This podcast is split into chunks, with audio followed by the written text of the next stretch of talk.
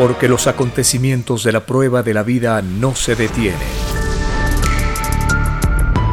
Porque todo tiene un principio, un desarrollo y un fin. Presentamos El tiempo está cerca. Una gran oportunidad para cambiar nuestros destinos y la vida. El cambio de costumbres provocará la caída del sistema de vida, de las leyes del oro. Los acontecimientos le salen al encuentro a las criaturas. Una nueva revelación, escrita por Alfa y Omega, se extiende por el mundo. Ciencia celeste, nueva moral, filosofía común justicia divina. El tiempo está cerca.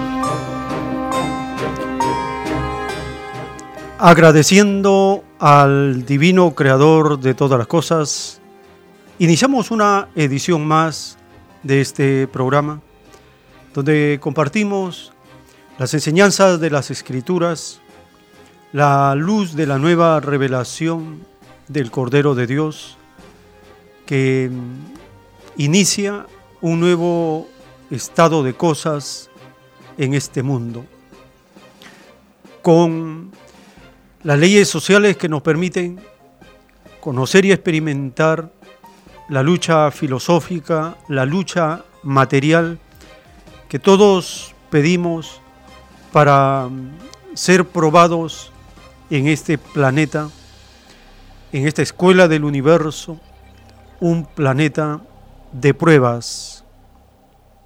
Bienvenidos. Un saludo a las familias con quienes compartimos estas informaciones relacionadas con las escrituras, relacionadas con los acontecimientos que impactan en el planeta. Todos los seres humanos somos sorprendidos con la llegada de una nueva revelación se llama la revelación del juicio de Dios. Esta revelación está profetizada en el capítulo 5 del libro del Apocalipsis. Esta revelación es una de las pocas con contenido material, lo anuncia la revelación. ¿Por qué? Porque la mayor parte de las profecías de las escrituras se refieren a los acontecimientos de los actos, de las acciones de las criaturas. Pero la revelación del Cordero de Dios se refiere a una doctrina escrita, una doctrina que cumple las promesas, las enseñanzas que da el Hijo de Dios cuando le explica a la población de su tiempo, que iba a llegar una doctrina para que todos los seres humanos aprendan y conozcan la verdad, la verdad completa, porque habiendo conocido una parte de la verdad, la revelación del Cordero de Dios nos habla acerca de la llegada del Consolador prometido, el mismo que iba a explicar a todos los seres humanos acerca de lo que el Divino Padre tenía en su libre albedrío por bien revelar a toda la humanidad acerca de su divino juicio, porque nos dice la revelación que así como en la tierra, cuando a una persona lo llevan a juicio, el juez le lee la ley. Igualmente ocurre con el juicio de Dios. El Divino Padre anuncia que todos nosotros, los seres humanos, hemos pedido un juicio de Dios según nuestras propias obras y hemos pedido conocer la causa, el origen del juicio final, las razones del juicio final, por qué vamos a ser juzgados. Todo esto ha sido pedido, es un acuerdo que existe, es un plan de las escrituras, es un plan de la vida y la prueba de la vida consistía en no dejarnos sorprender por el olvido, la indiferencia, la distracción de lo que en el plano material iba a ocurrir y descuidábamos el plano espiritual. En eso consistía la prueba de la vida, en no dejarnos sorprender en la llegada de una nueva doctrina, una revelación que explicaría el origen de todas las cosas y anunciaría lo que vendrá. Estamos entonces en ese tiempo, en este tiempo cercano al divino juicio de Dios, al juicio físico, porque el juicio intelectual se está desarrollando en este tiempo. El juicio de Dios tiene dos etapas, juicio intelectual para esta generación y el juicio físico o solar anunciado para el fin de los tiempos, anunciado para cuando el sistema de vida cumpla todo el tiempo pedido, cuando los seres humanos hayamos cumplido todo el tiempo de espera del juicio final, porque la cualidad y la calidad de la vida, dice la revelación, consiste en la espera y el consuelo. Todos esperamos y la doctrina nos consuela acerca de nuestro futuro, de nuestro destino, de lo que cada uno se ha ganado según sus obras. Condena al infierno, se lo merecen los que han hecho el más daño, el daño más grande a todos es un pequeño grupo del planeta. La inmensa mayoría de todos nosotros estamos en la categoría de los salvos y un pequeño grupo también está en la categoría de los bienaventurados. Cada uno se va a ubicar en la posición que corresponde según las propias obras realizadas durante la prueba de la vida. De esta manera, en el conocimiento de todos los seres humanos, llega por sorpresa la revelación. La revelación consiste en explicar lo que no sabemos, en descubrir lo que, estuvo oculto, en explicar las cosas que son consideradas misterios, enigmas, en darnos a conocer el pasado y revelar también el futuro. La gran revelación esperada por siglos y siglos se conoce como la doctrina del Cordero de Dios y es la continuación de las sagradas escrituras.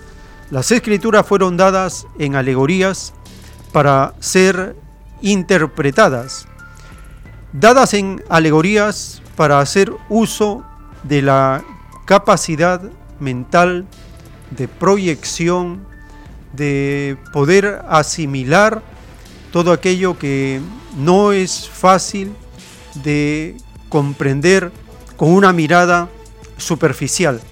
Se requiere escudriñar, analizar y comparar. Las escrituras están llenas de enigmas, de alegorías, de símbolos, de parábolas.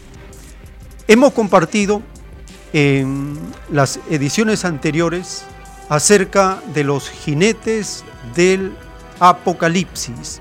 Estos jinetes se van sucediendo uno tras otro. Empieza con el jinete blanco, que representa la paz armada. Le sigue el jinete rojo, que representa todas las guerras que continúan Le sigue el jinete negro que representa la crisis mundial creada por el petróleo, la conquista y la apropiación del petróleo. Y ahora ingresaremos al cuarto jinete, el jinete amarillo, que representa la muerte, las pestes, la destrucción.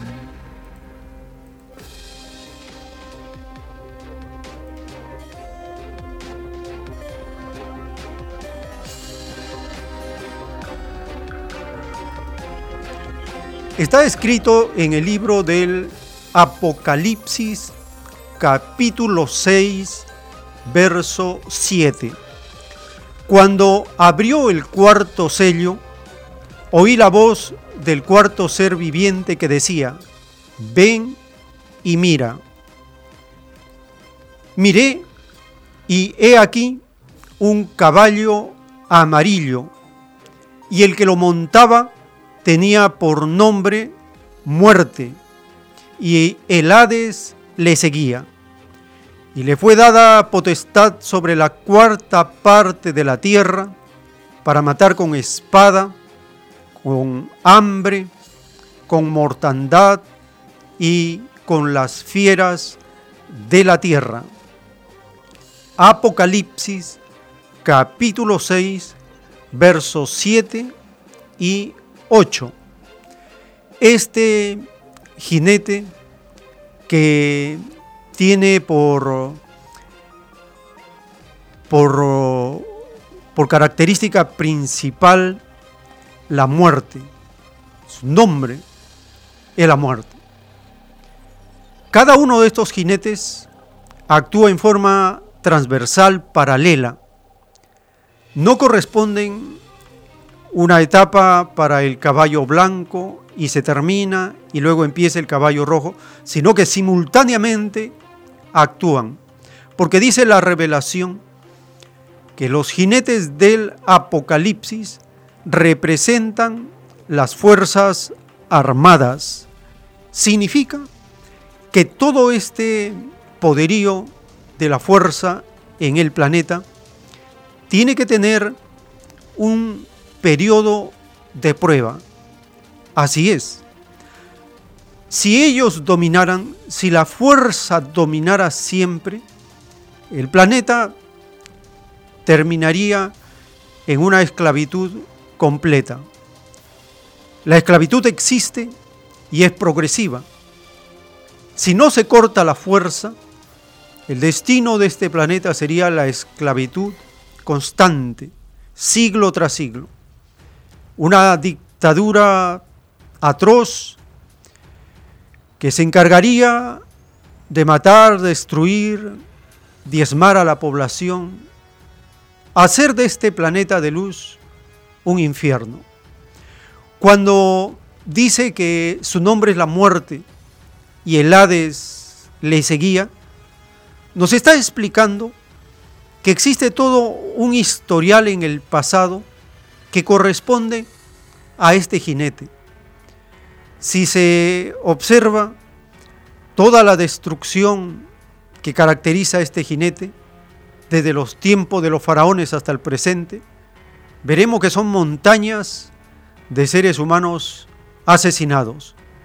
Y todo por fines que corresponden a los intereses y los privilegios de un pequeño grupo de seres, de seres venidos de las tinieblas, por eso dice acá, el Hades le seguía, que corresponde a los abismos, a las partes oscuras, a los valles profundos, hasta se caracteriza como forma de infierno que tienen estos lugares, porque los infiernos son de acuerdo al grado de maldad, de destrucción que tienen los personajes que se ocupan en determinados tiempos de hacer y destrozar. Le corresponde al caballo amarillo, al jinete amarillo, una cuarta parte de la tierra de dominio completo. Habla que tiene potestad para matar con espada representa con todo tipo de armas, con hambre. En el año 2019, 820 millones de seres humanos padecen hambre en el planeta y medio planeta alimentado a medias, con desnutrición, con falta de vitalidad. Habla que este jinete eh, extiende mortandad, pestes y plagas, y con las fieras de la tierra, es decir, con cuerpos de élite, cuerpos especiales, de mercenarios, de personas preparadas para matar y con las armas más avanzadas para ser colocados en los puntos estratégicos del dominio imperial. Cuando este jinete amarillo tiene potestad para diezmar a la cuarta parte de la tierra con mortandad, con pestes, con plagas, podemos hacer un registro, un hacer un historial de cuántas veces los imperios han utilizado las armas biológicas, la bioguerra, para lograr sus propósitos. Ya desde la Primera Guerra Mundial se ha registrado cómo las grandes potencias de Occidente utilizaron armas biológicas. Lo mismo ocurrió en la Segunda Guerra Mundial. Y después de ella han continuado perfeccionando las armas biológicas. Se conoce, por ejemplo, esta crueldad de Estados Unidos contra la población de Vietnam, a la cual se roció, se combatió con armas biológicas, provocando secuelas hasta el presente. Lo mismo en la guerra entre Irán e Irak. Irak utilizó armas biológicas también. Y luego, hacia el año 2000-2001, se conoce el empleo de estas armas para justificar el dominio mundial con los autoatentados del 11 de septiembre. Se culpa a Estados Unidos y a Occidente de iniciar el SARS hacia el año 2005-2009 para atacar a China. Y actualmente existen muchas sospechas y cada vez más salen las deducciones, las hipótesis acerca del nuevo coronavirus contra China. Es parte de este jinete amarillo.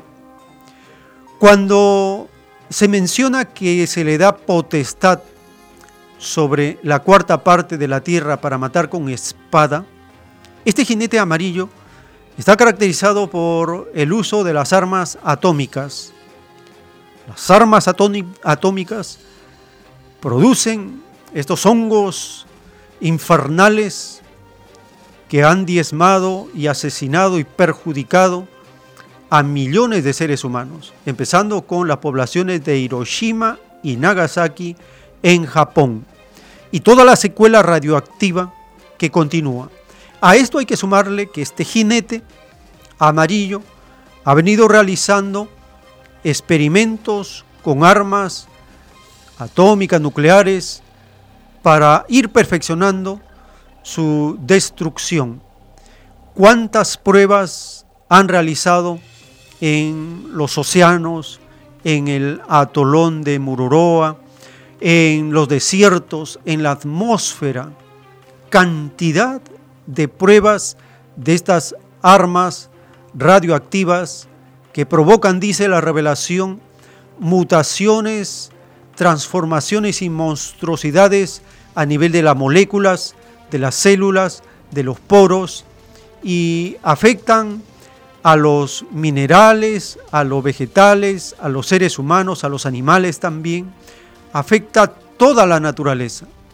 Este poder destructor de este jinete amarillo, que representa el poder atómico, y habiendo llegado a este extremo, dice la revelación y las escrituras, que ese extremo no logrará pasar, porque cada vez que el divino creador anuncia un juicio, siempre pone límites a los que van a caer en la prueba y van a exceder su nivel de destrucción. Matar con espada representa en este tiempo matar con armas de alta tecnología que incluye la nanotecnología.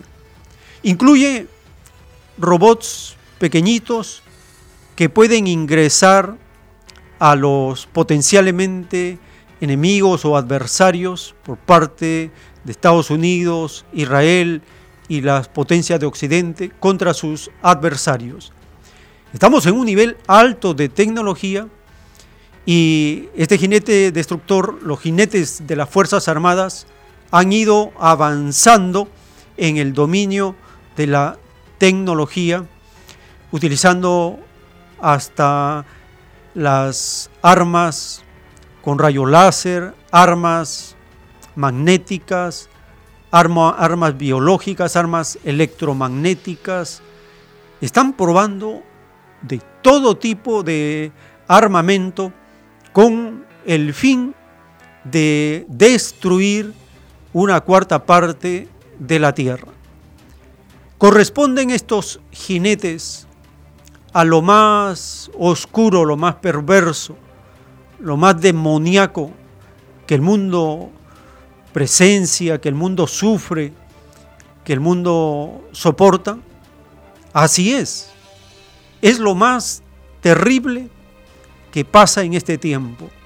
El uso de la fuerza con alta tecnología en contra de los seres humanos. Hay interpretaciones que están esperando que todavía estos jinetes en un futuro van a venir y en poco tiempo van a hacer todo este desastre que anuncia el libro del Apocalipsis. Pero el mismo libro dice, el que tiene oídos, que oiga. Y la revelación complementa, el que tiene ojos, que vea y lea. El que tiene entendimiento, que entienda. Estamos en pleno accionar de los jinetes destructores de la tierra, de la vida y de los seres humanos. ¿Cuánto tiempo le queda? Les queda poco tiempo, porque la revelación del Cordero de Dios ya está en la tierra. Esa es la señal del término de la fuerza de ellos, la extensión de los rollos del Cordero de Dios, cuyos sellos se abren, cuyos sellos están abiertos, representa el fin cercano de estos jinetes, porque el juez solar, anunciado en las escrituras, ya está en la tierra, como hemos venido compartiendo en ediciones anteriores. Estos jinetes representan al anticristo. El anticristo número uno, según la revelación del Cordero de Dios, representa el poder religioso capitalista mundial, cuya sede se encuentra en el Vaticano. Estos jinetes son parte del dominio de la bestia.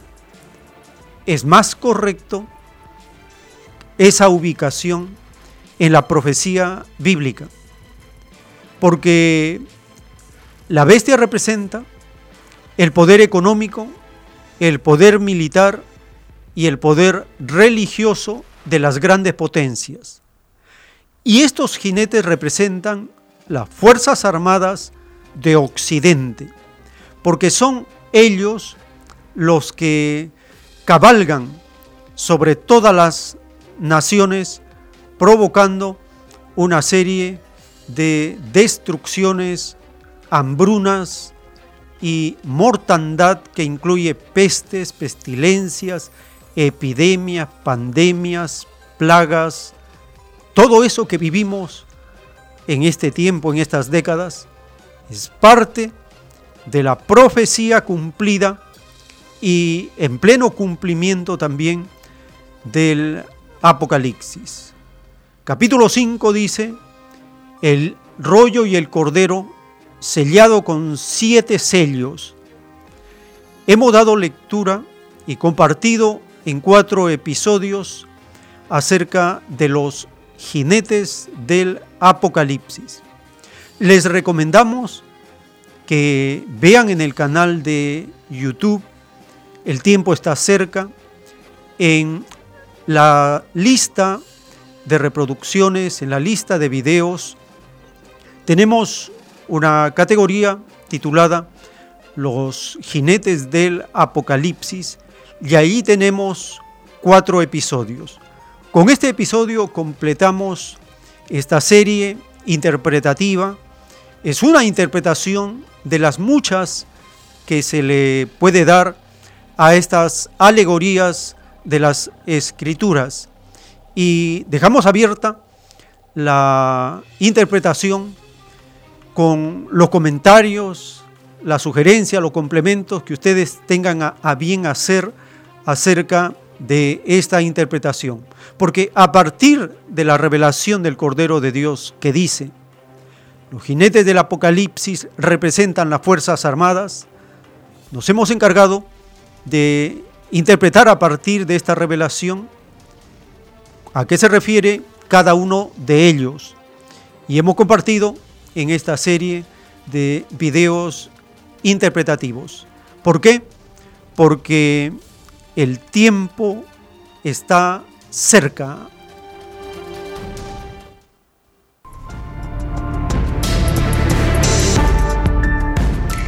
Visite www.alfayomega.com y descargue gratis todos los libros en PDF.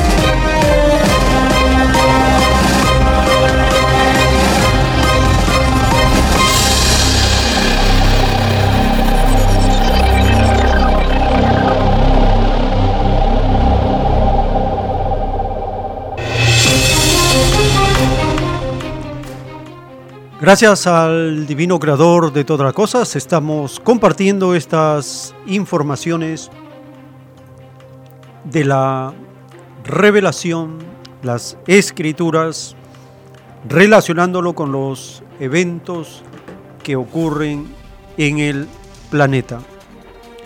Hay muchas informaciones acerca de cómo va avanzando el accionar de estos jinetes que se encargan de sembrar en el planeta la inseguridad, de sembrar destrucción.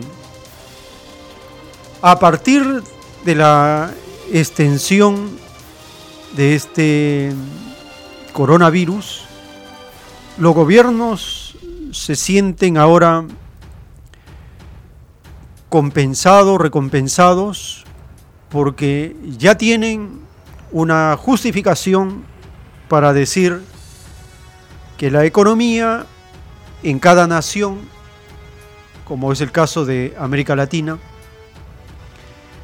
bueno, no ha crecido lo proyectado por el coronavirus.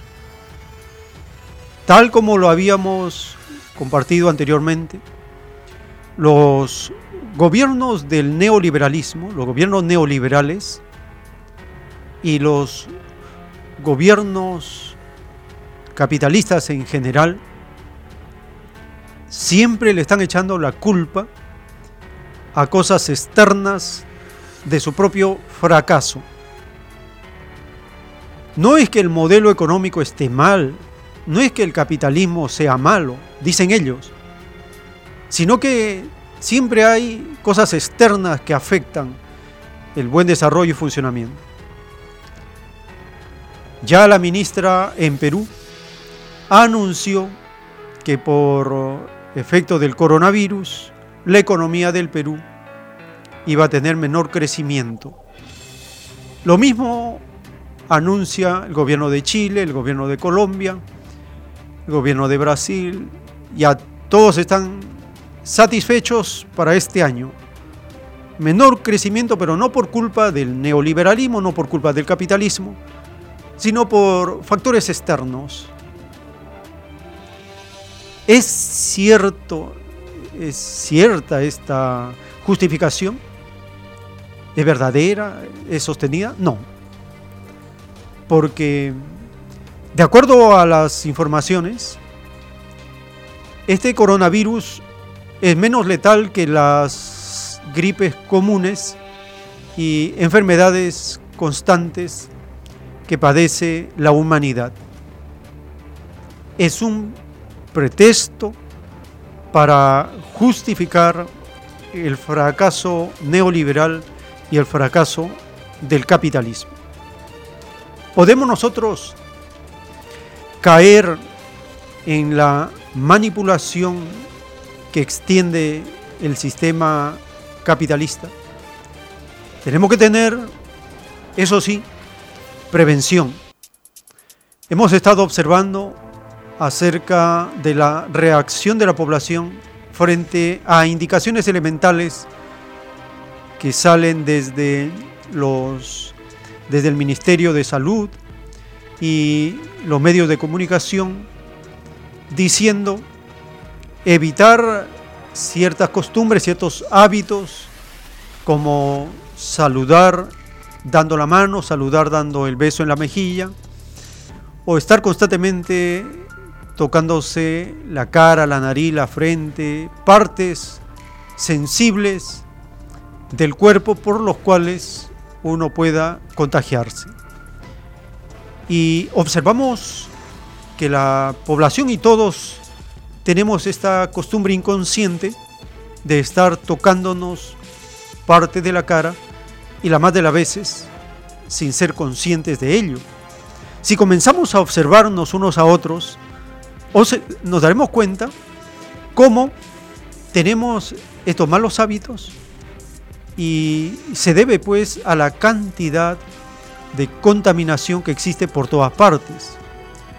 Cuando viajamos en los buses es frecuente pasar la mano por las barandas, los asientos, que durante muchas horas o quizás días están allí sin haber sido limpiados correctamente.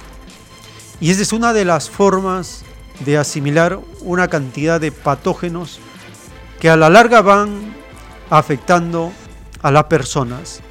Y en este tiempo, con mayor razón, con alta temperatura, con sudor, con sofocamiento y malestar, es frecuente que estemos tocándonos la cara, la nariz, la boca, la frente, por, por impulsos propios del cuerpo, frente a incomodidades externas que produce la contaminación, la suciedad y el medio ambiente altamente contaminado, que es una de las obras, uno de los frutos del capitalismo, un sistema sucio, corrompido, degenerado, un sistema caótico que lo único que hace es extender inmundicia por todas partes. Ahora cuando se hace más visible, uno se enfoca en la prevención, nos damos cuenta de estas malas costumbres, de estos malos hábitos asimilados en forma inconsciente, pero ahora, con la luz de las escrituras y la revelación, al cambiar nuestras costumbres, estamos provocando la caída de un extraño sistema de vida que no es de Dios, porque todo sistema de vida que no toma en cuenta las escrituras, tarde o temprano cae. Esta es la ley universal, la cumplen todos los planetas del universo. Si no se cumple lo enseñado en las escrituras, ese planeta, esa civilización, tarde o temprano, cae. Estamos frente al término de un sistema de vida. Así es. El despertar, el bramido, el rugido, el estruendo, como lo anuncia el profeta Isaías de muchos pueblos, lo estamos viviendo. Y en América Latina, la agitación es constante, ya no se detiene, ya no hay vuelta atrás, tal como fue anunciado en las escrituras cuando Jesús de Nazaret, enseñando a la población acerca de qué es lo que se necesita para seguir a Jesús, él con claridad lo había enseñado. Y estamos preparando paralelamente al programa, estamos preparando programas temáticos para el canal de YouTube. El tiempo está cerca. Tenemos para esta jornada el tema de la resistencia y de la lucha que ya lleva como seis meses, se va a cumplir seis meses de la lucha del pueblo de Chile. Sobre esto compartiremos en la siguiente en el siguiente segmento del programa para de esta manera completar la jornada informativa. En las escrituras Jesús de Nazaret, diciéndole a los que querían seguirle, Él les pone una serie de requisitos, determinaciones, voluntades de cómo se iba a seguir a Cristo. Lo leemos en el libro de Lucas, capítulo 9, verso 62. Jesús les dijo, ninguno que poniendo su mano en, el arado mira hacia atrás es apto para el reino de Dios.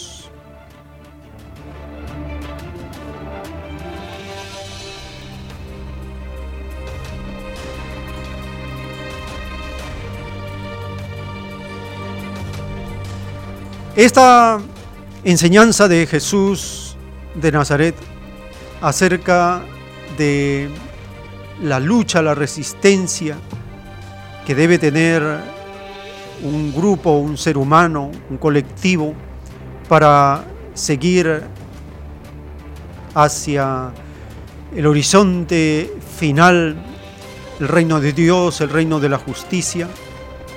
Se refiere a esa capacidad de valentía, de resistencia, de no mirar atrás.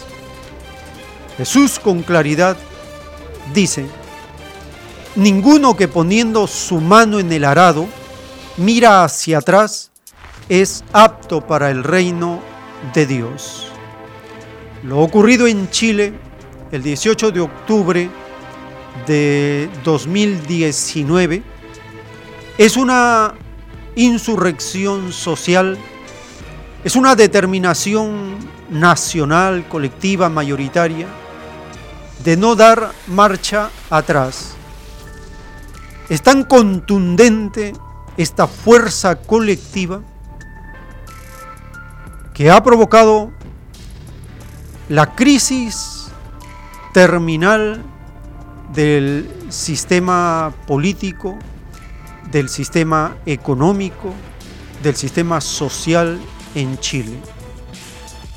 Es por esto que en estos seis meses se creó rápidamente la llamada primera línea.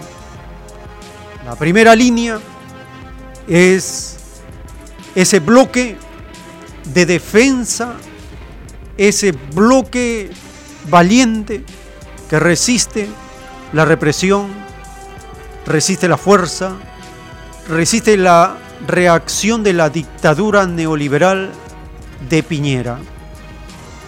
El dictador sanguinario de Chile, un agente del imperialismo, no tiene ningún reparo en asesinar, en reprimir, en inculpar a la población que resiste y lucha por un sistema de vida que provoca desigualdad oprobiosa, provoca pensiones de miseria, endeuda a las familias, provoca un clima de, de estrés, de cansancio terrible. El dictador, moviendo sus fichas en alianza con los partidos políticos, tanto del oficialismo como de la llamada oposición, mueven la ficha en esta lucha material y convocan una convención constituyente. Sin embargo, la población, en una primera etapa de esta insurrección social, se lanza a este despertar sin un programa, pero inmediatamente asume todas las reivindicaciones de décadas de la dictadura, que habían afectado a familias, a jóvenes, a todos. Y va naciendo un programa mínimo de reivindicaciones que llegan a plantearse en una nueva constitución soberana al margen del gobierno, al margen del Congreso, al margen de los partidos oficialistas y de oposición. Una constitución soberana, en la cual, por medio de cabildos, de asambleas, la población está deliberando, está esclareciendo el camino a seguir y cuál será el nuevo destino. La primera línea, formada por jóvenes, adolescentes, hombres, mujeres, madres, trabajadoras, ellos constituyen la primera línea de esta lucha nacional la cantidad diaria de resistencia es sorprendente para muchas naciones, muchas naciones que veían a Chile influidos o manipulados por los grupos privilegiados en cada nación, que presentaban a Chile como el modelo a seguir. Estas poblaciones son sorprendidas, las poblaciones de otras naciones se sorprenden de la lucha del pueblo de Chile.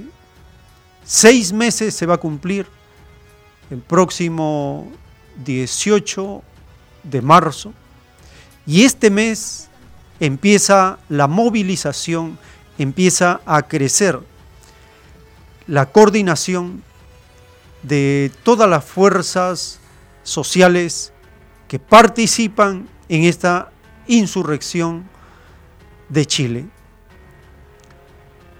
La primera línea significa una creación sorprendente de resistencia de un pueblo que con los elementos cercanos como cartones, latas, plásticos, forma escudos y genera formas de lucha, de resistencia frente a la arremetida brutal de los carabineros, de la fuerza militar, del gobierno dictatorial.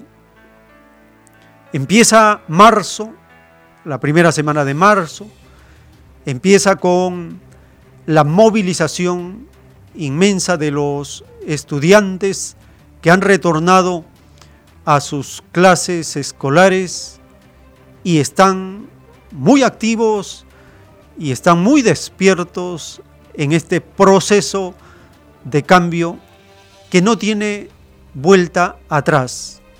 Y lo demuestra la primera línea. La primera línea significa que no hay retorno, que la insurrección va hacia adelante. Se complementa con las profecías de la doctrina del Cordero de Dios y de las escrituras que anuncian. En Chile se formará la unidad universal. En Chile se establecerá el Congreso de Obreros y este ejemplo se imitará en todas las demás naciones. En Chile surgirá la igualdad universal y las causas para esto ahora son más visibles. Chile es considerado una de las naciones con mayor desigualdad en la región.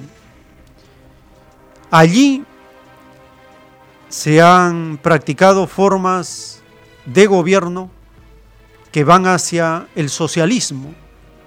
Y esto es una ventaja frente a otras naciones de América Latina en el tiempo presente. Allí el enviado del Divino Padre empezó a escribir la doctrina del Cordero de Dios, la nueva doctrina. Allí existen espíritus reencarnados que pidieron al Divino Padre ser actores y protagonistas del despertar de este tiempo y de extender esta forma de lucha hacia las demás naciones. La lucha filosófica, la lucha que señala, descubre, desenmascara al neoliberalismo como la forma más brutal del capitalismo. Esto está ocurriendo en Chile. La primera línea es constantemente fortalecida, apoyada por colectivos de madres, de mujeres que están constantemente allí apoyando esta resistencia. Empieza marzo y este mes y el siguiente serán muy agitados, activismo social en todo Chile porque el gobierno de la dictadura de Piñera, en una jugada, como se ha mencionado, en alianza con los partidos de la oposición y oficialistas, plantearon una convención constituyente para el 26 de abril de 2020. Estamos entonces a cerca de 50 días para esa elección. Son 50 días a partir de la fecha de movilización constante, creativa, con la primera línea en delante de resistencia y replicándose las asambleas que deliberan cómo debe ser el rumbo a seguir en Chile. Es cierto, como lo menciona el historiador Gabriel Salazar, que posiblemente el tiempo no les alcance para una Asamblea Nacional, pero cualquiera que sea el resultado del 26 de abril de estas elecciones, para pedir la opinión de la población si quiere cambio de constitución o no quiere cambio de constitución, cualquiera sea el resultado, esta insurrección social no tiene vuelta atrás, no hay retroceso. Y eso es una característica de los que aspiran a una sociedad mejor. Cuando Jesús dice, ninguno que poniendo su mano en el arado mira hacia atrás es apto para el reino de Dios. Cristo enseña que no se puede volver atrás, no se puede volver al neoliberalismo, no se puede seguir con el capitalismo, no se puede. Para avanzar al reino de Dios se tiene que abolir al capitalismo. Esa es la consigna que van haciendo para acercarnos, para ser aptos en un sistema de vida más avanzado, más justo, no se tiene que volver al capitalismo. El capitalismo no puede ser reformado, no puede ser humanizado, no puede ser moralizado. ¿Por qué? Porque el capitalismo es el mismo Satanás. Así lo enseñan las escrituras y así lo confirma la revelación. Muchos se sorprenderán de esta revelación, pero es así. El capitalismo es el mismo Satanás. ¿Cómo se va a moralizar a Satanás? No puede, porque es un sistema de vida corrompido desde su base. ¿Cómo se va a humanizar a Satanás si es el mismo demonio cuya filosofía es la maldad? Un malvado no puede ser humano, la escritura le llama bestia. ¿Cómo va a ser reformado el capitalismo si es un sistema de vida de fuerza que no admite ningún cambio? Esto es lo que significa la primera línea. Hace recordar a las revelaciones del Cordero de Dios la línea alfa. La línea alfa significa que los acontecimientos se suceden uno tras otro, no se detienen siempre avanzan. Eso es lo que significa la primera línea de resistencia en Chile. Ningún retroceso, ninguna vuelta atrás, porque habiéndose puesto la mano en el arado, no se puede mirar atrás. Es una filosofía de lucha de los ideales de este tiempo para abolir al capitalismo. Paulatinamente, progresivamente se va abriendo este camino. Abolir al capitalismo de la faz de la tierra es parte del juicio de Dios para esta humanidad y se cumple lo que Cristo dijo, todo árbol que no plantó mi Padre, de raíz será arrancado de este mundo. Y el capitalismo es ese árbol que Dios no plantó en la tierra y de raíz será arrancado por todas las primeras líneas que surjan en las naciones del planeta. En todos los pueblos siempre hay una primera línea. Siempre está los que con valentía se presentan y enfrentan a los opresores. Las escrituras enseñan el tiempo cercano para el fin de la opresión y anuncia el mundo será regido por los mismos que fueron explotados. Y ahí se cumple, los humildes son primeros. ¿Por qué? Porque el tiempo está cerca.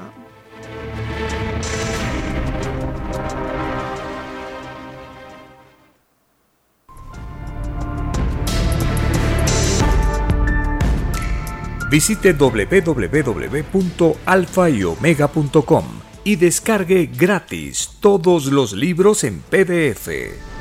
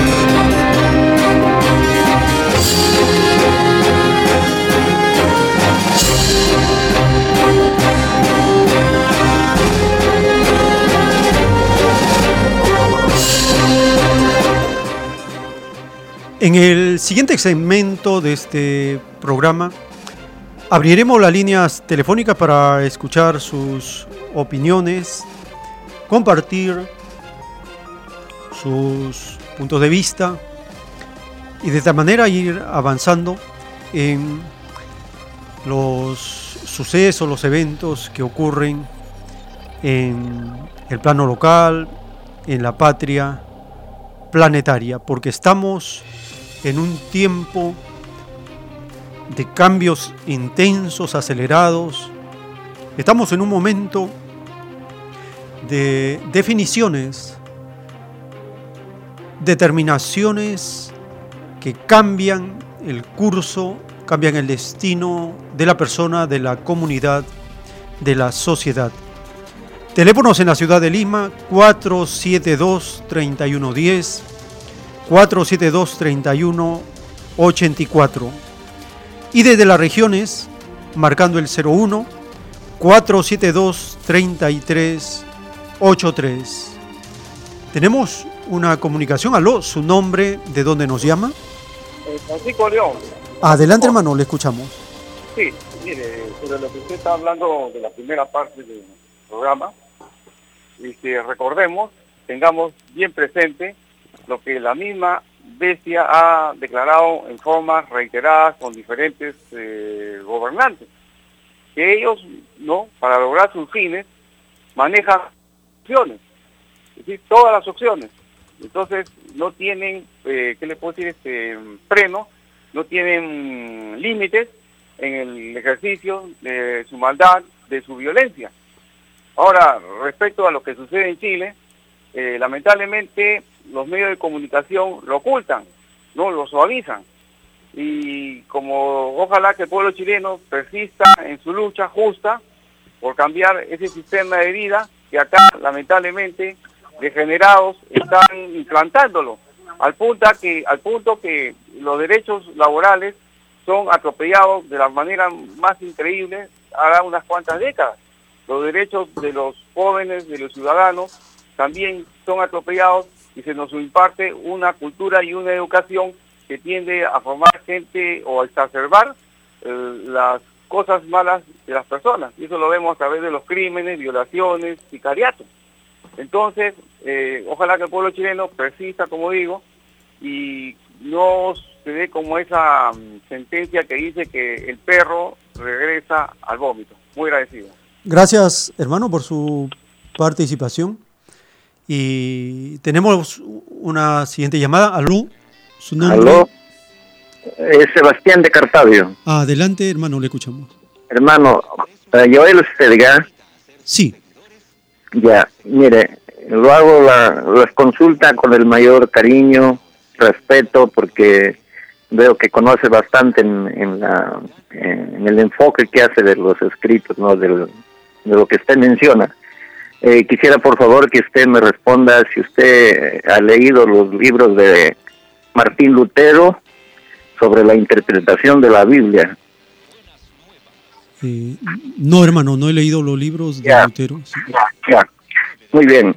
Ahora, por favor, hermano, le rogaría que es un pedido muy especial y espero que Dios le haga recordar durante el día eh, para que estudie usted la doctrina adventista. No es que yo sea un fanático de alguna religión, pero yo creo que Dios nos da sabiduría, nos da entendimiento cuando le pedimos y una de las cosas que valora esta iglesia es sus enseñanzas proféticas encajan casi perfectamente dentro de la historia y, me gustaría que usted lo lea especialmente los escritos de esta mujer que se llamó Elena G.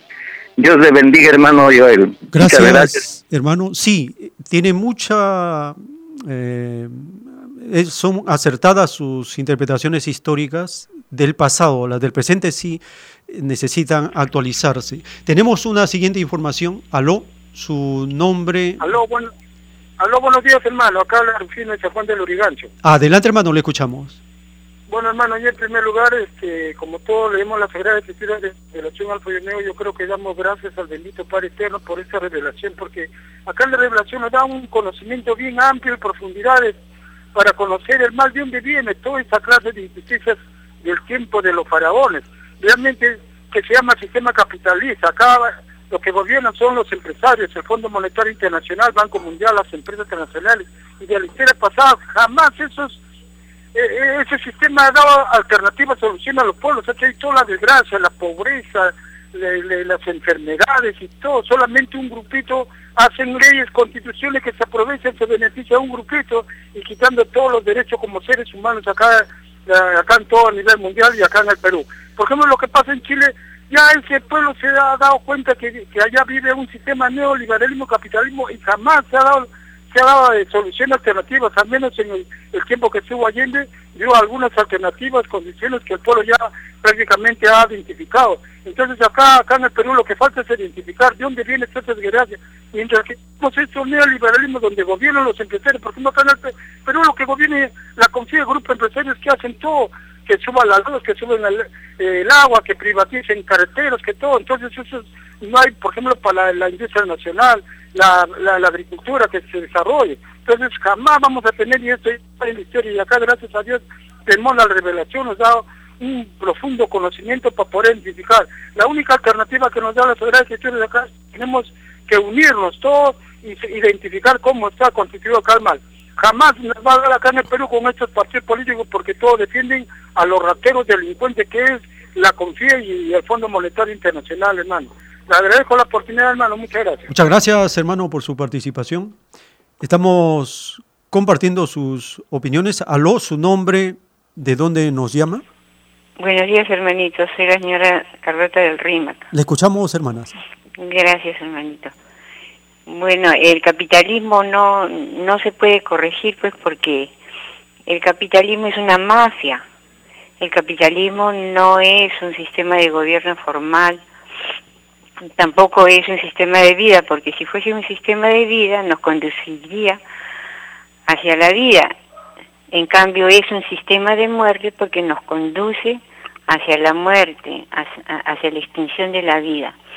En cuanto al crecimiento económico, cuando el gobierno habla de crecimiento económico, definitivamente no se refiere al incremento del bienestar de la población, solo informa acerca de las exportaciones de los recursos, mayores o menores, sobre todo a China Estados Unidos o Europa. Por ejemplo, según nuestras autoridades muy cuestionables o corruptas, ellos afirman de que el mayor crecimiento económico se dio en el segundo gobierno de Alan García, en que este crecimiento llegó al 8% y se ufanan de, de este supuesto logro, no que según ellos benefició mucho a la población. Pero en realidad, este alto porcentaje del 8% en crecimiento disque económico, eh, en el que Alan García, eh, del gobierno de Alan García, solo representó los saqueos de los países capitalistas a nuestro país. Así que no hay que alegrarse cuando e, estas corruptas autoridades se ufanan y nos dicen que debemos estar muy satisfechos de que hayan logrado este alto porcentaje de crecimiento, porque solo se trata de los saqueos o exportaciones de nuestros recursos, ¿no? En, ese, eh, en ese gobierno, el pueblo peruano no mejoró su economía, mucho menos no se garantizó sus derechos básicos, o sea, la alimentación, la salud, ni techo, ni trabajo formal. Por lo tanto, solo fue un engaño más al pueblo. No, no nos dejemos engañar. Gracias. Muchas gracias, hermana, por su participación. Estamos compartiendo sus opiniones en esta jornada informativa acerca de lo que está pasando en el tiempo final del sistema de vida, un sistema de vida que agotó todo, llegó a todos los extremos y sobrepasó los extremos, dice la revelación, porque la Trinidad es tres el Padre, tres el Hijo, tres el Espíritu Santo. Pero este sistema de vida se sobrepasó y se convirtió en 666. Aló, tenemos una nueva participación. Gloria al Padre, hermanos. Gloria al Padre, hermano. ¿De dónde nos llama? ¿Su nombre? Chorrillos. Adelante, hermano, le escuchamos. Hermano, mire, usted acaba de decir algo muy importante, pero veo que los oyentes no lo consideran. El Padre dice en su último mensaje, Satanás en este mundo está disfrazado de sistema de vida, sistema de vida llamado sistema capitalista. Ahora, en la Biblia también menciona en Efesios, ¿no? Sobre nuestra, nuestra lucha que debemos hacer, ¿no? Entonces nosotros, ¿qué nos queda para encendernos a este sistema? No lo vamos a encender con la fuerza, porque nosotros no tenemos la fuerza física, pero sí la fuerza espiritual. Es ahí donde nosotros debemos, ¿no, hermano?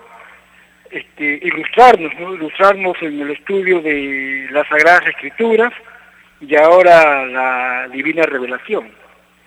Porque realmente si no nos ilustramos, no nos vamos a fortalecer y rápido vamos a sucumbir. Como usted dice también, lógico que la Biblia dice, ¿no? Hay que agarrar el arado y no voltear para atrás, ¿no? Eso lo dijo Cristo lamentablemente, hermano, en la familia, mire, yo en mi caso, ¿no? En la familia nadie cree que Cristo ha venido, todos siguen comiendo su pollo, su bistec y no quieren comer ni siquiera la vegetariana. Ante esa situación, hermano, a veces nos critican diciendo, no, que si tú no puedes arreglar tu hogar, ¿qué vas a arreglar el mundo? Bueno, es ahí donde está el estudio, ¿no, hermano? Creo yo, ¿no? Que es así, ¿no? Donde uno se debe fortalecer por lo que nos dice Dios, no lo que nos dice la gente. Muchas gracias, hermano. Muchas gracias, hermano, por su participación y por estar estudiando la nueva doctrina del Cordero de Dios que nos permite identificar quién es quién. Y nos explica que una nueva moral provocará la caída del capitalismo. La forma de lucha, cambiar todas las costumbres con nueva moral. La nueva moral significa hacer las cosas de acuerdo a los mandamientos de Dios. Si no tomamos los diez mandamientos, ¿qué clase de moral tenemos o seguimos? Los diez mandamientos es la más elevada moral que la mente humana pueda concebir.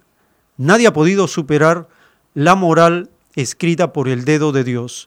Tenemos una nueva comunicación. Estamos en este segmento compartiendo sus opiniones. Aló, su nombre. Aló, buenos días. ¿Su nombre de dónde nos llama? Para opinar, eh, llamo de Los Olivos. Adelante, hermana, le escuchamos. Gracias. Eh, la, ¿cómo se llama? El trabajo ahora, de este tiempo, este, que hay mucha violencia en nuestro país, violencia hacia niños, hacia mujeres, prácticamente violencia en general. No vemos un trabajo efectivo de los militares. ¿Qué están haciendo los militares que llevan tanto presupuesto los militares, mantención de los militares de todo, de todo rango, está llevando un presupuesto grande del país. Sin embargo, no se ve el trabajo de ellos para contrarrestar o para apoyar este sobre los delincuentes, sobre el aumento de, la delincuencia, tanto este, extranjeros como nacionales, que ha aumentado bastante, inmensamente. Eh, da mucho mucha pena que muchos niños, muchos miles y miles de niños que están quedando huérfanos sin madre por la violencia familiar. Y también la, la ministra de Mujer, prácticamente, ¿qué hace ministra de Mujer? ¿Por qué no ponen este psicólogos en todos los colegios? no hay presupuesto para los psicólogos. Debe haber en todos los colegios psicólogos, psiquiatras, para que traten a los niños que vienen con muchos este, problemas de las familias este, eh, desordenadas, familias que tienen problemas, ¿no? Entonces, este, acá hay problema muy grande que el Estado, el gobierno no está haciendo, no está enfocando nada para este, apoyar en este, en este lado, ¿no? Por, porque como este, tienen presupuesto para otras cosas, para apoyar incluso a este, este grupo Lima, que no hace nada. El Grupo Lima prácticamente este sobón de Norteamérica, sobón de imperialismo, para apoyar eso sí sacan presupuesto, pero para poner psicólogos en todos los colegios, por lo menos para que ayude a los niños. Este niño, por ejemplo, este adolescente que ha cometido este asesinato de niña, necesita ayuda. Ese niño, ese joven debe estar enfermo. Una persona sana no puede hacer eso. Entonces, así como ese, ese niño, hay muchos, muchos, y veo que esos, mucha gente, muchos niños sufren en este, en parada, por ejemplo, ese niño ha crecido en parada, este, estivando, o sea, trabajando de niño, de pequeño, qué tipo de trato habrá recibido, necesita apoyo, ayuda. Y entonces este, exigimos al gobierno para que ponga psicólogos en todos los colegios. Muchas gracias. Muchas gracias, hermana, por su información, por su opinión. Y de esta manera terminamos este segmento del programa. Vamos a continuar con la siguiente edición. Estamos preparando capítulos para el canal de YouTube. El tiempo está cerca.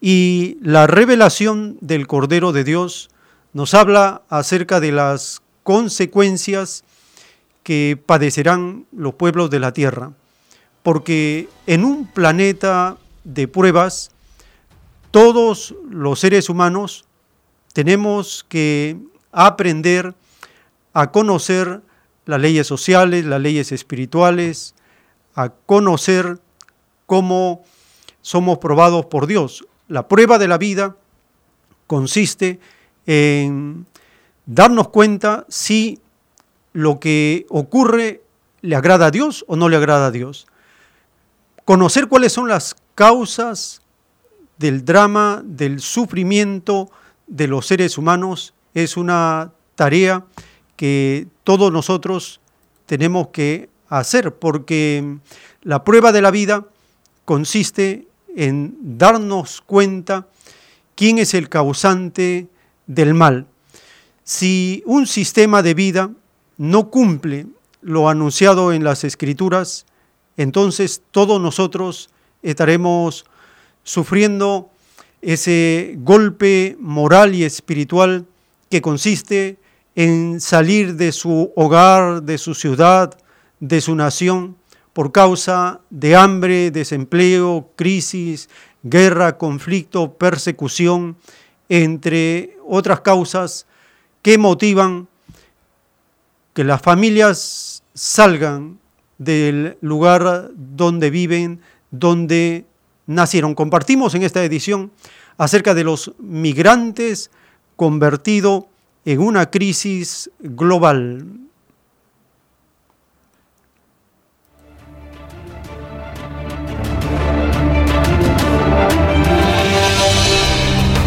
La revelación del Cordero de Dios nos dice que cuando los gobiernos no cumplen lo de Dios, entonces estos gobiernos quedan fuera del camino, fuera de la línea que el Divino Padre les ha permitido conocer.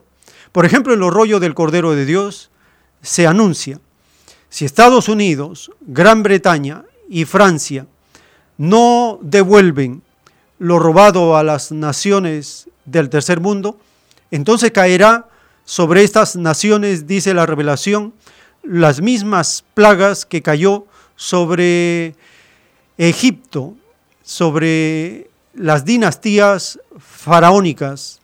Y ante esta realidad no podrán los pueblos mantenerse en esas naciones y las abandonarán porque nadie quiere morir de hambre y de enfrentar a la furia de la naturaleza. Esto explica que estamos en un tiempo donde todas las naciones serán conmovidas, sacudidas, estremecidas. No quedaremos tal como estamos porque el juicio de Dios es nación por nación, tribu por tribu, pueblo por pueblo, es para todo el planeta.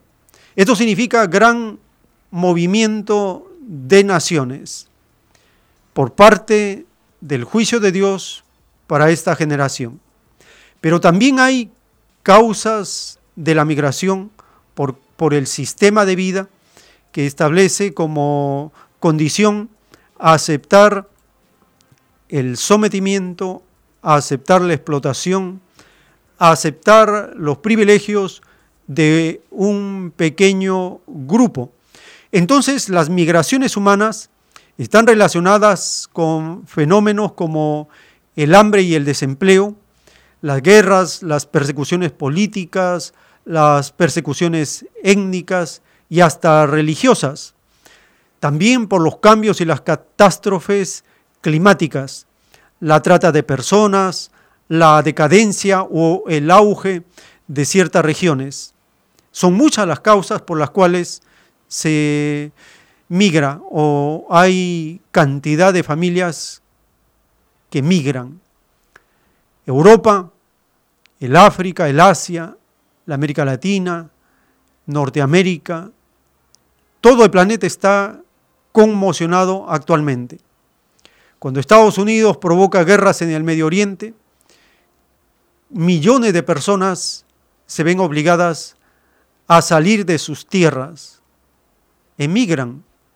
Es el caso de Siria, de Libia, de Irak, son el Líbano, poblaciones obligadas a salir Palestina, obligadas a salir del lugar donde nacieron y luego viven en campos de refugiados en las peores condiciones.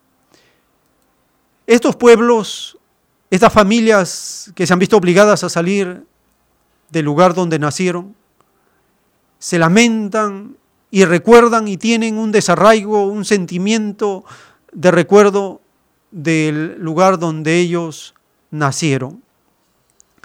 Nos hace recordar lo escrito en el Salmo 137. Salmo 137, verso 1, dice, junto a los ríos de Babilonia, allí nos sentábamos y aún llorábamos, acordándonos de Sión. Sobre los sauces en medio de ella, colgamos nuestras arpas, y los que nos habían llevado cautivos nos pedían que cantásemos, y los que nos habían desolado nos pedían alegría diciendo, cantadnos algunos de los cánticos de Sión. Salmo 137, del verso 1 al verso 3.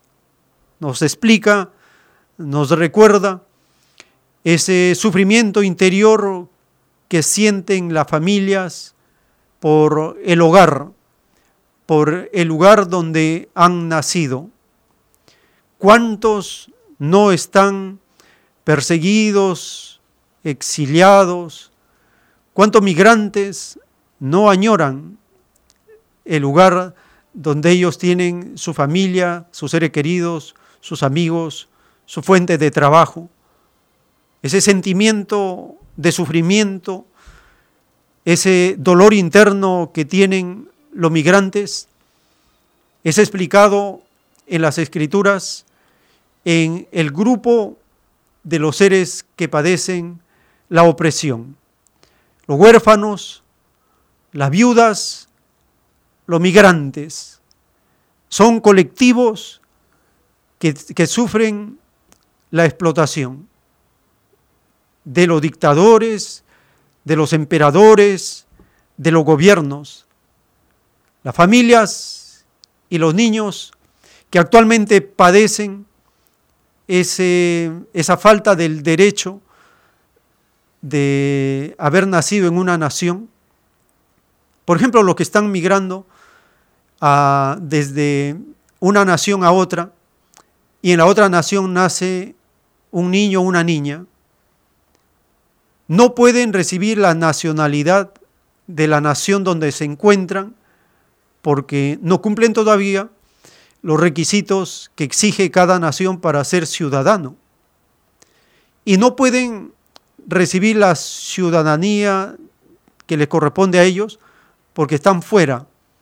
Entonces se convierten en niños y niñas sin patria. Es una nueva condición difícil, jurídica, de derecho, que les va a afectar en el desarrollo de su vida. Este nuevo drama humano que sufren los migrantes por culpa del capitalismo tiene que ser observado, analizado a la luz de las escrituras. ¿Por qué?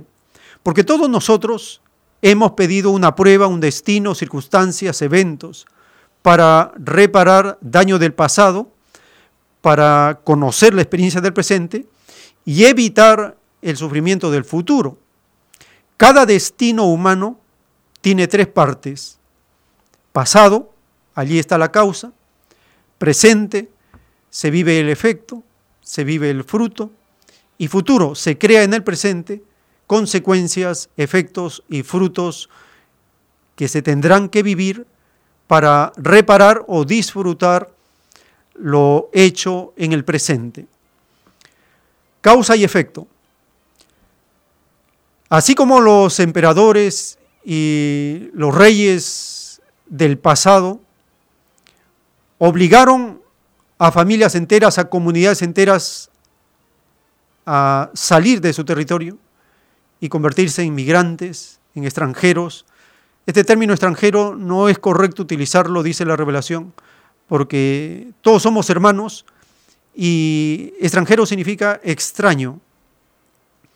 Por lo tanto, nuestros hermanos que se ven obligados a salir de sus hogares, de su comunidad, por causa del capitalismo, la revelación del Cordero de Dios les da a ellos el consuelo, les da a ellos la explicación del porqué de las cosas y a la vez alienta y da la determinación de luchar contra ese sistema de vida de opresión, porque el capitalismo no puede ser un sistema que dure mucho tiempo.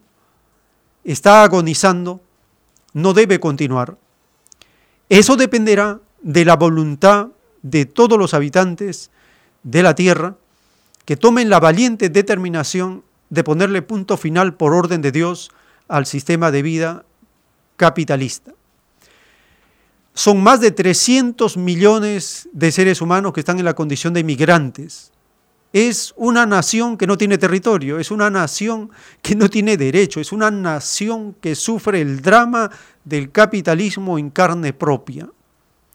Es como si fuera un país inmenso del tamaño de Estados Unidos. 300 millones de habitantes viven fuera de su nación, en la condición de migrantes, siendo sometidos a todo tipo de atropellos, abusos, vulneración de sus derechos, y vivir esa condición de drama humano, de dolor moral interno, por verse obligados a salir. Es muy diferente a los que por aspiración y superación ven en otros lugares mejores condiciones para su trabajo, para su desarrollo creativo. Es diferente esas condiciones. Pero la historia humana está llena de migrantes desde el principio, desde que Caín asesina a Abel y tiene que salir de su territorio por causa de delito. También el huir, el salir del territorio por causa de atropello al derecho, también es otra de las causas de los migrantes. Allí se ve el drama humano con crudeza. E, es toda una tragedia viviente. Y actualmente el capitalismo lo utiliza hasta para comerciar, saca ganancia de la migración, porque ha convertido a los seres humanos en mercancía de exportación. La migración actual del capitalismo es considerado como el comercio o la exportación de carne humana. Cuando se llega a estos niveles, a estos niveles de inhumanidad, de perversidad, es una señal cercana que el tiempo del sistema de vida ha llegado. Y es también una gran oportunidad para todos para mm, arrepentirnos, para reivindicarnos, cambiando nuestras determinaciones por costumbres, con virtudes, con moral, para acelerar la caída del capitalismo. ¿Por qué? Porque el tiempo está cerca.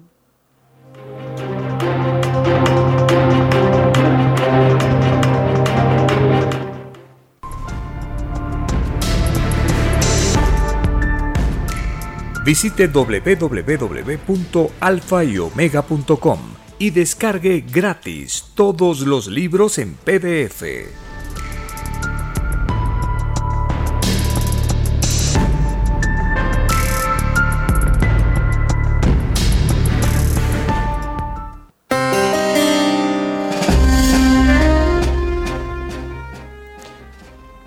Gracias al Divino Padre Eterno estamos conociendo las experiencias de todo tipo en esta prueba de la vida, porque cada uno pide al Divino Padre su destino y cada uno va arreglando de acuerdo a lo que tiene que reparar, aprender, mejorar en este sistema de vida, en esta prueba de vida, porque estamos avanzando en la comprensión de los asuntos y de esta manera todos nosotros aprenderemos y nos servirá para asimilar esta ley universal que dice, no hagas a otro lo que no quieres que hagan contigo. No hagas a otro lo que no te gustaría, lo que no te gustaría que otros hicieran contigo.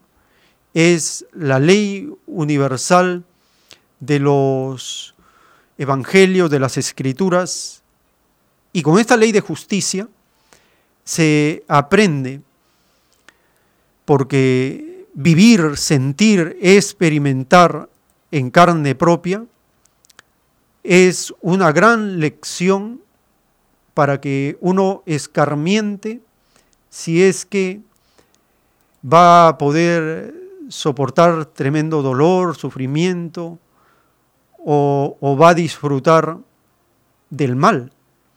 Dice la revelación del Cordero de Dios, solo el demonio disfruta del mal. Solo el demonio destruye lo que no ha creado. Solo Satanás desea lo peor para sí y para los demás. Pero nosotros no estamos en ese camino. Nosotros estamos en el camino de la luz. ¿Y por qué sabemos que estamos en el camino de la luz? porque el Divino Padre nos ha dado mandamientos. Tenemos los mandamientos al alcance. ¿Quién no tiene un evangelio, una Biblia en su hogar? Todos tenemos un evangelio. El que no lo leamos por descuido, por indiferencia, ese es un problema que tiene que ser solucionado porque dice las Sagradas Escrituras que no solo de pan vive el hombre, sino de toda palabra que sale de la boca de Dios. Los mandamientos significa una guía, son los únicos que pueden salvar al mundo, son los únicos que pueden unificar al mundo son los únicos que evitan la explotación del hombre por el hombre. Y son los únicos que nos conducirán a un sistema de igualdad. Porque cuando hay igualdad, nadie se queja. Solo el demonio se queja porque ha perdido poder, dice la revelación del Cordero de Dios. Y cuando hay igualdad, todos pueden cumplir su destino correctamente, porque sólo así la criatura puede experimentar la armonía que existe entre materia y espíritu, cuando hay igualdad. Si no hay igualdad, entonces se siente el abuso, la injusticia, se siente la frustración. Y si esto se convierte en un sistema de vida, las escrituras le llaman a ese sistema de vida infierno. El infierno no es sino una forma de dolor, de sufrimiento, de muerte, de enfermedad constante. La creación del Divino Padre no fue hecho para eso. Fue hecho para conocer, para disfrutar, para vivir en alegría perpetua. Fue hecho para que todos nosotros vivamos como hijos de Dios, para que todos vivamos sin ningún tipo de obstáculos, solo los retos que uno se impone. Pero el universo fue establecido para aprender, conocer y experimentar. Son tantas las cosas que tenemos que aprender que una sola existencia no alcanzaría para saberlo, para conocerlo todo. ¿Estamos para aprender? Sí. ¿Y todo el tiempo podemos aprender? Sí, todo el tiempo podemos aprender. Cada segundo aprendemos. Cada segundo es una vida futura de 100 años, dice la revelación. Cada segundo. Porque en un segundo uno puede tener una intención y tiene una intención. Si en ese segundo uno comete injusticia, sufre. Si comete justicia, entonces vive ambientes y momentos agradables. Segundo por segundo es la justicia del Divino Padre. ¿Qué fue establecido para este planeta? Para este planeta se estableció la igualdad. La igualdad es un derecho universal para hombres y mujeres, porque todos somos iguales. Todos somos iguales en derechos delante de Dios. Hombres y mujeres tenemos los mismos derechos. En las escrituras, en el libro del Génesis, capítulo 3, verso 5, se escribió, y dijo Dios, pongo enemistad entre la simiente de la serpiente y la mujer. la mujer pisará la cabeza de la serpiente y la serpiente se lanzará hacia el talón de la mujer. Libro del Génesis, capítulo 3, verso 15. Aquí hay una profecía, hay un drama y hay un triunfo de las mujeres.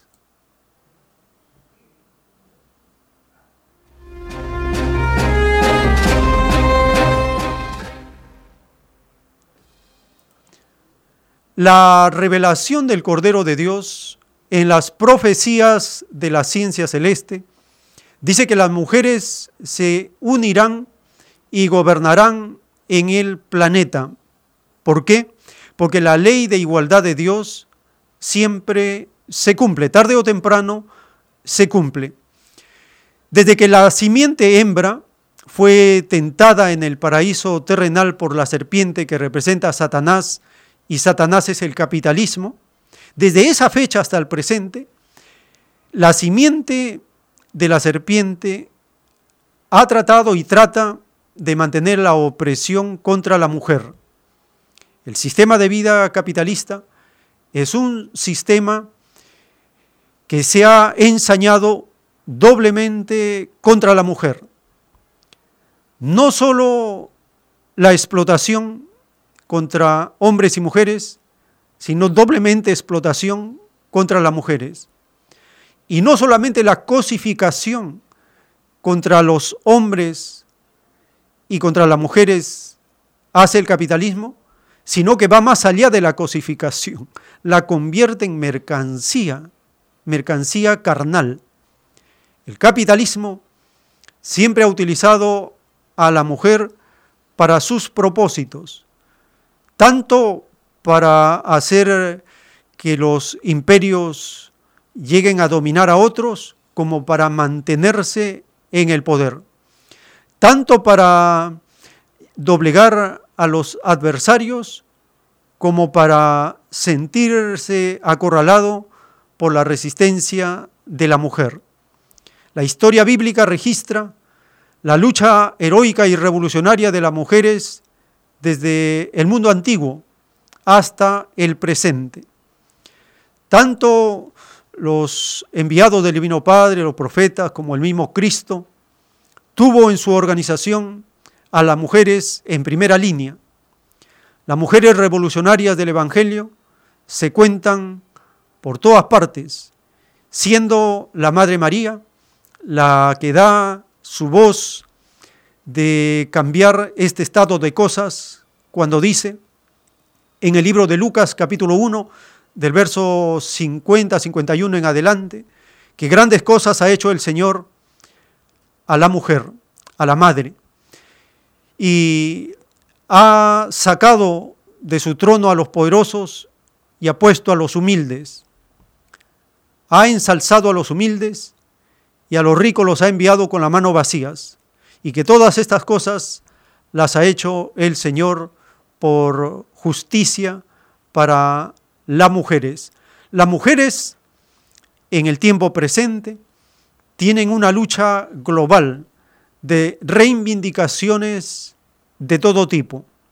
El capitalismo trata de orientar la lucha de las mujeres hacia algunos aspectos que no van con la moral de las escrituras y los mandamientos. Pero, dice la revelación del Cordero de Dios, la lucha de las mujeres, perfeccionando la inteligencia, es liberadora, porque es una energía tan potente para las causas revolucionarias y son infaltables, están en primera línea. Nosotros vemos cómo en la lucha de nuestras naciones son las madres, son las mujeres las que están allí constantemente manteniendo la subsistencia de la primera línea, de hombres, mujeres, jóvenes, hombres y mujeres, trabajadoras, trabajadores, en primera línea, las mujeres están allí con su fortaleza, con su activismo, movilidad, organización, con la subsistencia, ahí están fortaleciendo las luchas de los colectivos, de los movimientos, de la sociedad. Es grandiosa la labor de las mujeres en este tiempo y la profecía del Cordero de Dios dice que al unificarse ellas gobernarán en el planeta. Y se cumplirá también la profecía de Isaías del capítulo 3, verso 12, cuando dice que mujeres gobiernan al pueblo junto con los niños. Viene entonces un cambio profundo en las relaciones de las naciones, en la comunidad y la experiencia de vida de ellas, la experiencia de defensa de la vida y de ser ellas las que dan la vida en la tierra, las que amamantan en el primer momento. Esa vitalidad formidable, ahora canalizada a la lucha revolucionaria, es vital para el triunfo de la causa de todos los pueblos. ¿Viene un matriarcado? Sí, pero es un tiempo corto, dice la revelación, en alianza con el patriarcado. ¿Por qué movimientos feministas luchan contra el patriarcado? Debería ser lo correcto luchar contra el machismo, luchar contra el complejo de superioridad extendido por el capitalismo como una forma de opresión y de mantener a la mujer sometida y oprimida.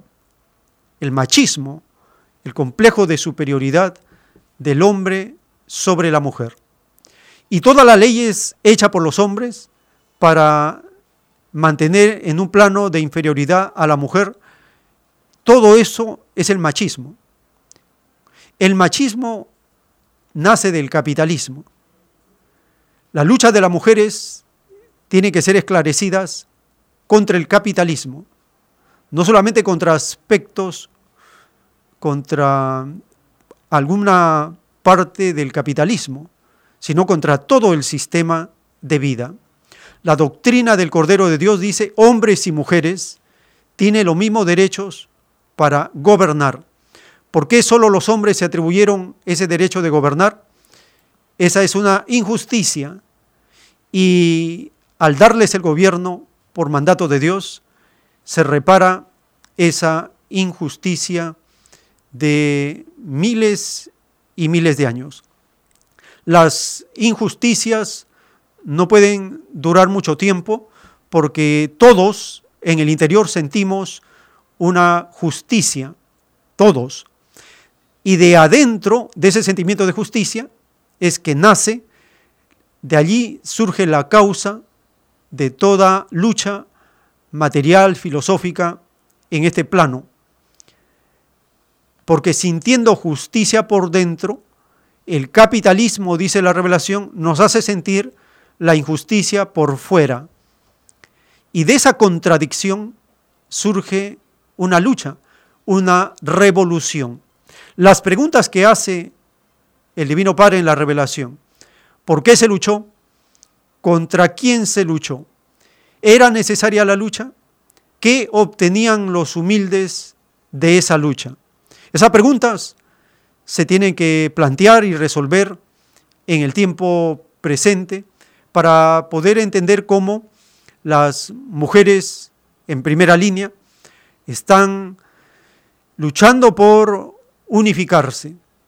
Y al unificar la lucha de toda la sociedad, entonces la garantía del triunfo contra el capitalismo está asegurada.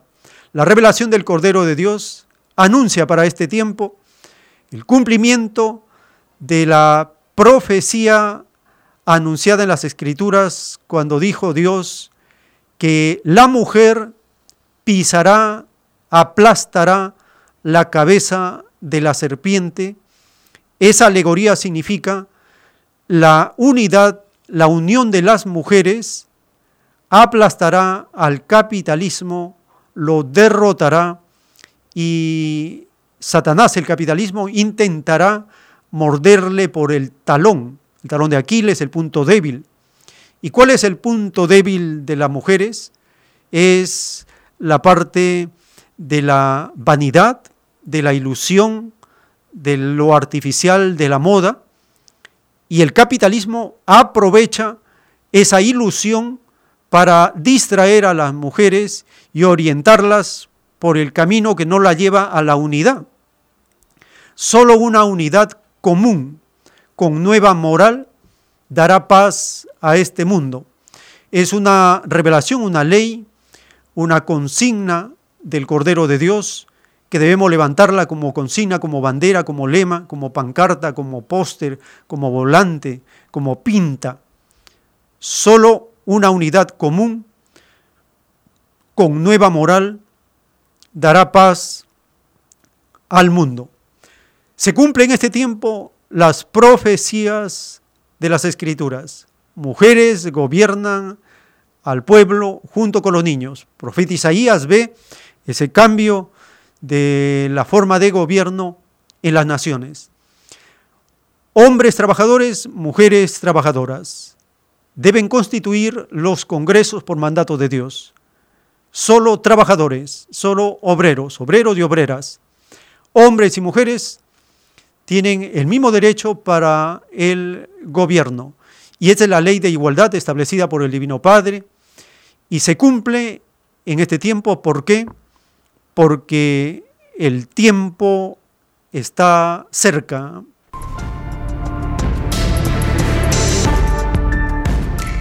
Visite www.alfayomega.com y descargue gratis todos los libros en PDF.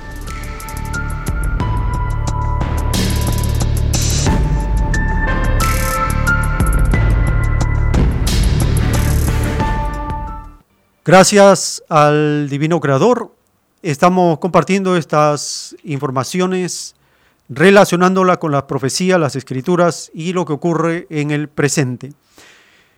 En este segmento del programa abriremos brevemente la línea telefónica para escuchar sus opiniones. Teléfonos en la ciudad de Lima 472-3110, 472-3184 y desde las regiones marcando el 01 472-3383.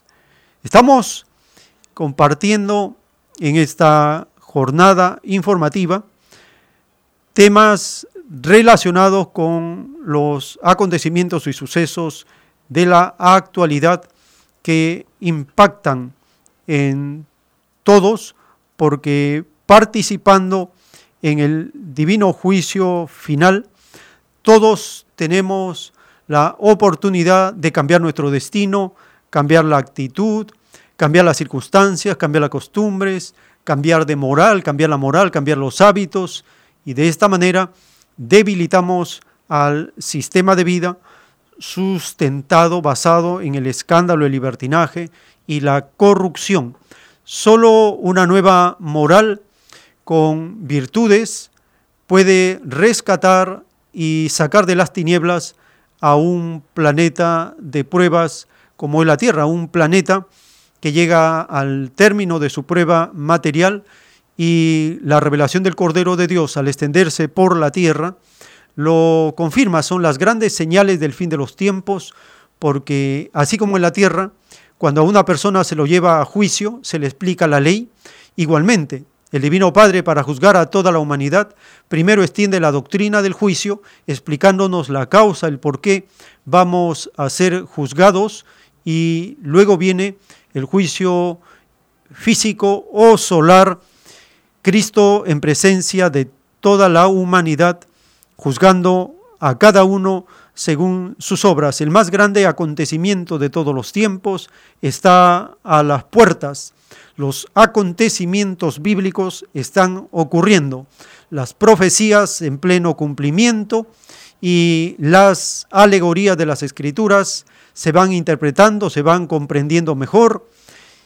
De esta manera, nosotros completamos un curso hecho vida, una etapa de aprendizaje rápido, acelerado, porque esto nos lleva a la siguiente existencia con más preparación, estar más atentos, más despiertos, más activos para los cambios y las novedades que vienen de, Dios a la tierra en forma sorpresiva. En esta jornada hemos compartido el episodio número 4 de los jinetes del Apocalipsis y hemos completado esta lista de reproducción para que pueda ser visualizada por capítulos en el canal El Tiempo está cerca. Tenemos una comunicación. Aló, su nombre. Aló, buenos días. Sí, su nombre, ¿de dónde nos llama? Adolfo de San Juan del Gancho. Le escuchamos, hermano. Bueno, lo que tengo que decir es la resistencia, la rebelde de las mujeres luchadoras siento frente al gobierno Piñera. Ayer han luchado, se han enfrentado las mujeres, las han hecho más que el hombre me ha hecho prevalecer viendo tantas gases, pero ha estado ahí y no se ha movido. Esa es la resistencia de la mujer, de sea una calidad de vida, cambiar la constitución. Si así fuese, ellos van a triunfar, si no hay lucha no hay victoria. Gracias. Gracias, hermano, por su participación. Y es así. Dice las escrituras, resiste al demonio y él huirá de ti. Solo resistiendo el capitalismo se debilita. Si no se resiste, el capitalismo se fortalece. Ahora la humanidad resiste, ya no acepta. Esto es progresivo, cada vez más y más. La fortaleza que da la doctrina del Cordero de Dios nos permite la resistencia mental, la resistencia física, la resistencia emocional es un poder, una facultad inmensa que todos poseemos, la resistencia ante lo que se nos presenta en forma sorpresiva, y si esta no está alineada con los mandamientos de Dios, tiene que ser combatida, resistida, desterrada. Estamos en los minutos finales de esta jornada informativa. Les agradecemos por su amable atención. Les recordamos que todos estos programas van los sábados de 8 a 10 de la mañana, los domingos de 10 a 1 de la tarde y se vuelve a repetir de 7 a 10 de la noche los domingos. También estos programas se suben en audio a la red de podcast El tiempo está cerca. Es una plataforma de podcast como Spotify, Anchor y otras más en forma simultánea. Una vez que subimos el audio en diferido, puede volver a escucharse, compartirse y tener la información como una radio digital para ser escuchada en la forma y en el tiempo que uno dispone. Asimismo, en el canal de YouTube, El tiempo está cerca, subimos videos temáticos de una duración promedio de 10 a 15 minutos para que tengan mayor visualización. De esta manera mejoramos la proyección que tiene el canal para la audiencia de los países de habla hispana, desde Estados Unidos hasta el sur de América, todos los países de habla hispana están visualizando los videos y nos permite poder interactuar con ellos en sus comentarios, en sus preguntas, discrepancias, aportes o sugerencias. Es una dinámica interesante la que se está creando con esa forma de utilizar las redes sociales para expandir la nueva doctrina, la doctrina del Cordero de Dios, en relación con los acontecimientos que nos han tocado vivir. De esta manera, llegamos al término de esta jornada informativa y si el Divino Padre Eterno lo permite, hasta una nueva edición.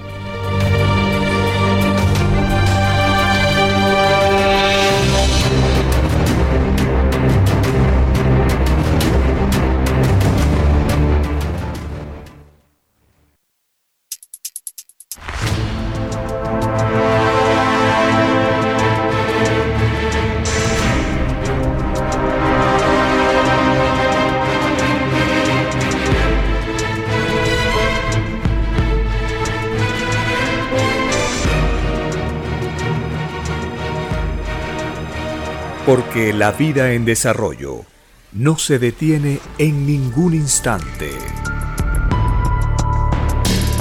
Porque el poder filosófico de las masas encuentra el hilo de la ley común de la naturaleza. La igualdad triunfa en la prueba de la vida. Por el principio de un nuevo amanecer en la historia humana, hemos presentado El tiempo está cerca. Para ver el reino de Dios para vivir el nuevo estado de cosas del nuevo mundo.